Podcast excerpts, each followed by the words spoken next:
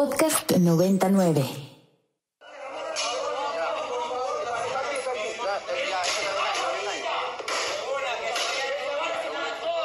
Que se vaya la policía. Que se vaya la policía. Que se vaya la policía. Lo que acabamos de escuchar es la toma armada del canal TC de Ecuador el 9 de enero del 2024, donde un grupo criminal irrumpió en el estudio durante la transmisión en vivo. Los diversos ataques como el que hubo en la Universidad de Guayaquil, los rehenes violentados en las cárceles y otros disturbios por parte de este grupo perteneciente a los choneros, encabezado por José Adolfo Macías, alias El Fito, se desataron cuando este mismo escapó de la cárcel regional de Guayaquil el 7 de enero, lo que motivó el anuncio del estado de excepción por parte del presidente Daniel Novoa. Acabo de firmar el decreto de estado de excepción para que las Fuerzas Armadas tengan todo el respaldo político y legal en su accionar. Hago un llamado a la ciudadanía, ya que esta lucha es de todos y que también les den su respaldo. A raíz de este anuncio, se desató la violencia donde los grupos del crimen organizado violentaron las calles del país. Después de los ataques del 9 de enero, Novoa declaró a los grupos criminales como terroristas. ¿Cómo llegamos aquí? Ecuador ha atravesado los años más violentos de su historia. Todo empezó a finales del 2020, con las disputas en las cárceles que se originaron con la muerte del capo del narcotráfico, líder de la banda de los choneros, Jorge Luis Zambrano, alias Rasquiña, vinculado al narcotráfico internacional, lo cual derivó en una división interna entre grupos locales que buscaban captar su poder. La violencia en las cárceles, que las autoridades aseguran se han convertido en centros de control del crimen organizado, llegó a las calles y en Ecuador se desbordaron otros delitos contra ciudadanos como secuestros, asesinatos, robos, extorsiones y más, que han llevado al país a ser uno de los más violentos de la región. El 2023 se convirtió en el año más violento de la historia del país, con más de 7.600 asesinatos, muy por encima de los 4.600 con los que terminó el 2022, que a su vez duplicaban los 2.100 homicidios del 2021.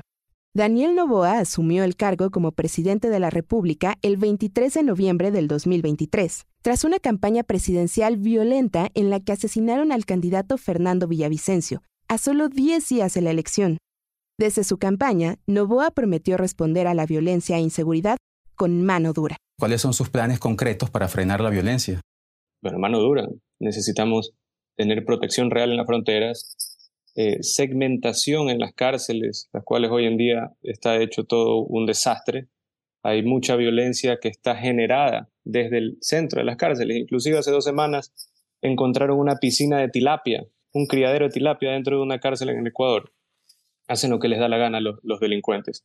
Eh, también debemos de trabajar en eliminar esa militancia blanda que tienen. Jóvenes, por ejemplo, que no tienen oportunidad ni de empleo ni de estudio, que terminan trabajando en estas organizaciones criminales. Si les damos empleo, les damos oportunidades a esos jóvenes, quitamos un poco la militancia blanda.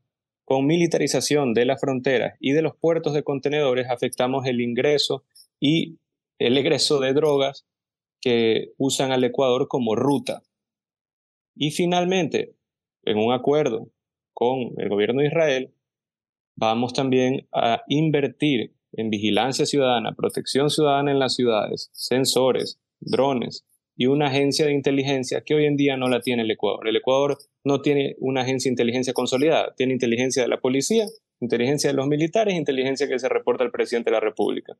Como todo está desarticulado, no se puede dar la fórmula para que la policía y los militares puedan atacar a las organizaciones narcodelictivas correctamente.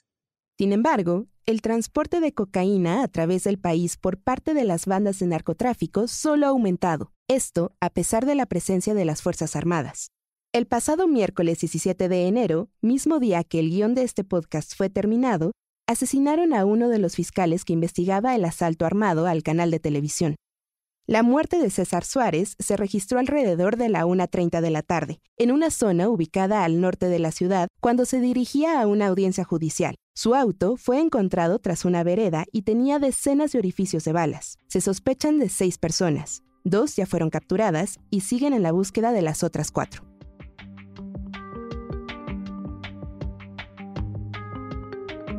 Bienvenidos a Data y Cuenta. Soy Rox Aguilar en sustitución de Alejandro Domínguez y como cada semana, hoy tenemos una nueva explicación de lo que es noticia. Me acompañan los estudiantes de Storytelling, Reportaje y Microperiodismo, Adriana Silva y Eugenio Tapia. ¿A quién entrevistaron Adriana y Eugenio y por qué?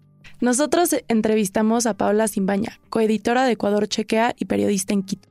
Ella nos platicó un poco de la situación actual de Ecuador y lo que es para una periodista vivir en esta situación diaria. Era la primera vez en las que teníamos que salir a coberturas con chalecos antibalas, con cascos antibalas, cosa que eh, en la experiencia que yo llevo eh, pues nunca me había, me había sucedido. También nos compartió cómo ha cambiado la vida para los periodistas desde que se decretó el estado de excepción.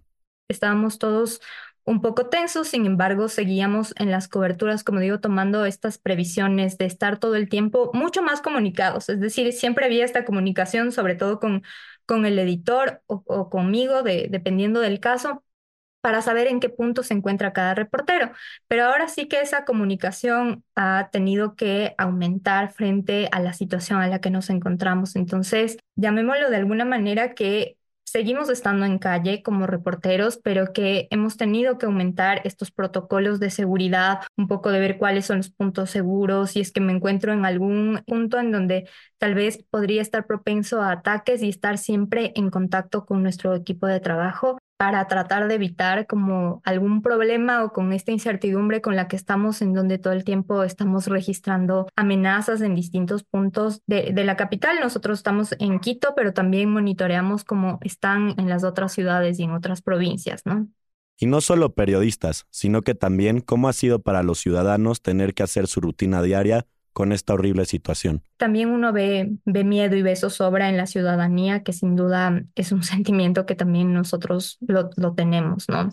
Tomando en cuenta el aumento de la violencia en el nuevo gobierno, Paola nos explica el contexto de la ola de violencia en el país, empezando por el asesinato de Fernando Villavicencio. Y en el tema de la corrupción, Paola nos cuenta sobre el caso Metástasis, donde la Fiscalía analizó cómo la corrupción entra a distintas entidades y dónde se ejemplificaron las fallas en el sistema jurídico. Hace algunas semanas también se destapó, por llamarlo de alguna manera, el caso conocido como metástasis, en donde la Fiscalía está analizando el tema de la, de la corrupción, cómo ha ingresado a distintas entidades estatales y esto a todos los niveles, ¿no? Entonces, donde salpica al tema de justicia, en donde están implicados otros ciudadanos. Y, traigo un poco a colación este caso porque, más bien dicho, yo hablaría ahí y como se ha mencionado el nombre de este caso puesto por la Fiscalía, todo está contaminado. Y creo yo que tal vez por ahí podría ser el tema de por qué ha ido creciendo eh, esta ola de violencia y por qué el narcotráfico también ha ido pues mermando, calando mucho más en el país y llega a distintos niveles. Paola nos platica el efecto que ha tenido esta situación en el gobierno de Daniel Novoa. Creo yo que tal vez sí pudo un poco ayudar a comunicar tal vez lo que se está haciendo, porque tampoco se tenía detalles de lo que iba a ser el plan Fénix, no se había, no se había conocido, el gobierno no había dado a conocer detalles de lo que iba a hacer en temas de seguridad. Entonces, por ejemplo, ahora sí, a, a partir de la crisis y a partir de que los militares y los policías están desplegados en distintas partes del país, pues sí se menciona que se realizan tantos operativos desde el día que empezamos, sobre todo con, con, la crisis del grupo armado que ingresó a TC Televisión y luego cuántos detenidos ha habido y las, las operaciones que se siguen realizando. Entonces, un poco por ahí, digamos, se ha mejorado tal vez también el tener cierta información sobre lo que se va desarrollando, ¿no? Igualmente, Paula nos explica sobre la propuesta que Daniel Novoa ha dado con el aumento del IVA creo yo que tal vez sí pudo un poco ayudar a, comunicar tal vez lo que se está haciendo, porque tampoco se tenía detalles de lo que iba a ser el plan Fénix. No se había, no se había conocido, el gobierno no había dado a conocer detalles de lo que iba a ser en temas de seguridad. Entonces, por ejemplo, ahora sí, a partir de la crisis y a partir de que los militares y los policías están desplegados en distintas partes del país, pues se menciona que se realizan tantos operativos desde el día que empezamos, sobre todo con la crisis del armado que ingresó a TC Televisión y luego cuántos detenidos ha habido y las, las operaciones que se siguen realizando. Entonces, un poco por ahí, digamos, se ha mejorado tal vez también el tener cierta información sobre lo que se va desarrollando, ¿no? Para acabar la entrevista, le quisimos preguntar sobre la relación entre los grupos de delincuencia de México y Ecuador, y esto fue lo que nos contestó. Bueno, en ese sentido, por ejemplo, el gobierno también ha, ha pedido de la propuesta de aumento del IVA es no solamente para atender el tema de equipamiento a los militares o policías que se encuentran en las calles, sino también para fortalecer a todo el sistema, para fortalecer al sistema educativo. Es importante también recordar que a raíz de la pandemia, varios niños tuvieron deserción escolar y lamentablemente se ha visto sobre todo en provincias o en ciudades que tienen grandes problemas de conflicto armado que estos niños han sido cooptados por estos grupos de delincuencia organizada y si ustedes se fijan, por ejemplo, lo que sucedió la semana pasada, fue mucho dolor también, incluso entre las reacciones de los distintos asambleístas de acá del gobierno. Y por eso es que se pide que se invierta muchísimo más en el tema social, porque en el ataque armado que hubo en TC Televisión, dos personas involucradas en este ataque eran menores de edad o son menores de edad.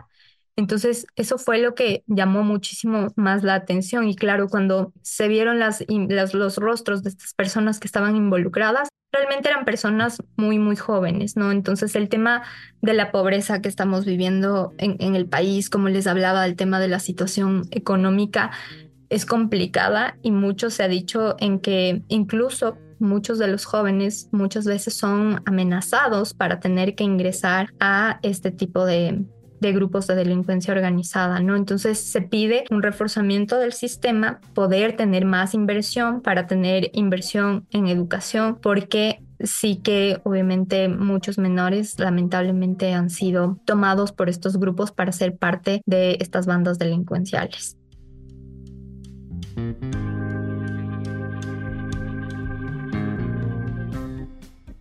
Gracias por escucharnos. Te invitamos a que te suscribas y califiques este episodio. Este podcast es posible gracias al equipo conformado por Alejandro Domínguez, José Antonio Romero, Patricio Gómez, Eugenio Tapia, Valeria Mendíbil, Adriana Silva, Renata Noval, Aldo Rivera, Charles Vince, Natalia Beñé, Jimena Amparán, Emilio Bellido y Fernanda Colado. Queremos agradecer a Daniel Maldonado y Carmen Díaz Leal de Ibero 90.9 en la información y producción de este episodio.